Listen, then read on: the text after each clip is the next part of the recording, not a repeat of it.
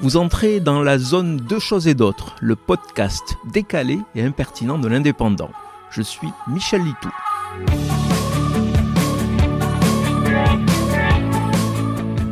Vous avez peut-être remarqué cette publicité qui tourne en boucle sur les réseaux sociaux pour une ville du futur plus qu'un spot, une véritable œuvre de science-fiction à la Avatar, avec images de synthèse et réalisation soignée. Le projet global se nomme Neom et la ville The Line.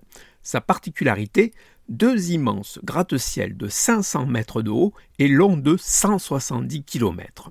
Dans l'absolu, cet ensemble architectural devrait être achevé en 2030 et héberger 9 millions de personnes en visionnant la pub avec une jeune femme qui plane autour de taxis volants entre des arbres qui poussent près de cascades d'eau claire, je ne vois que de l'utopie complète et absolue. Et pourtant, on sait déjà que les prochains Jeux asiatiques de 2029 se dérouleront dans un autre quartier de Neom, un complexe de loisirs et de sport à 2000 mètres d'altitude.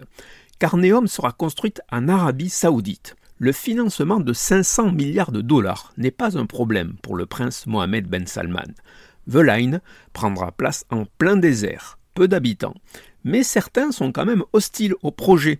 Trois Bédouins, par exemple, ont osé contester leur expropriation. Problème vite résolu. Ils viennent d'être condamnés à mort par la justice du pays. The Line sera un paradis, mais avec un peu de sang dans les fondations. De toute manière, ce n'est pas pour vous ni moi. La brochure vantant Néom précise que ce sera là où vivent les meilleurs et les plus brillants. Et pour la construction, en moins de dix ans, comme pour les stades de la Coupe du Monde du Qatar, des milliers d'ouvriers venus du Pakistan ou d'Afrique seront sollicités. Car avant de construire le paradis pour quelques privilégiés, d'autres vivront et sans doute mourront en enfer. Vous venez d'écouter Deux choses et d'autres. Je suis Michel Litou. Si ce podcast vous a plu, retrouvez ma chronique tous les jours dans l'Indépendant. À demain!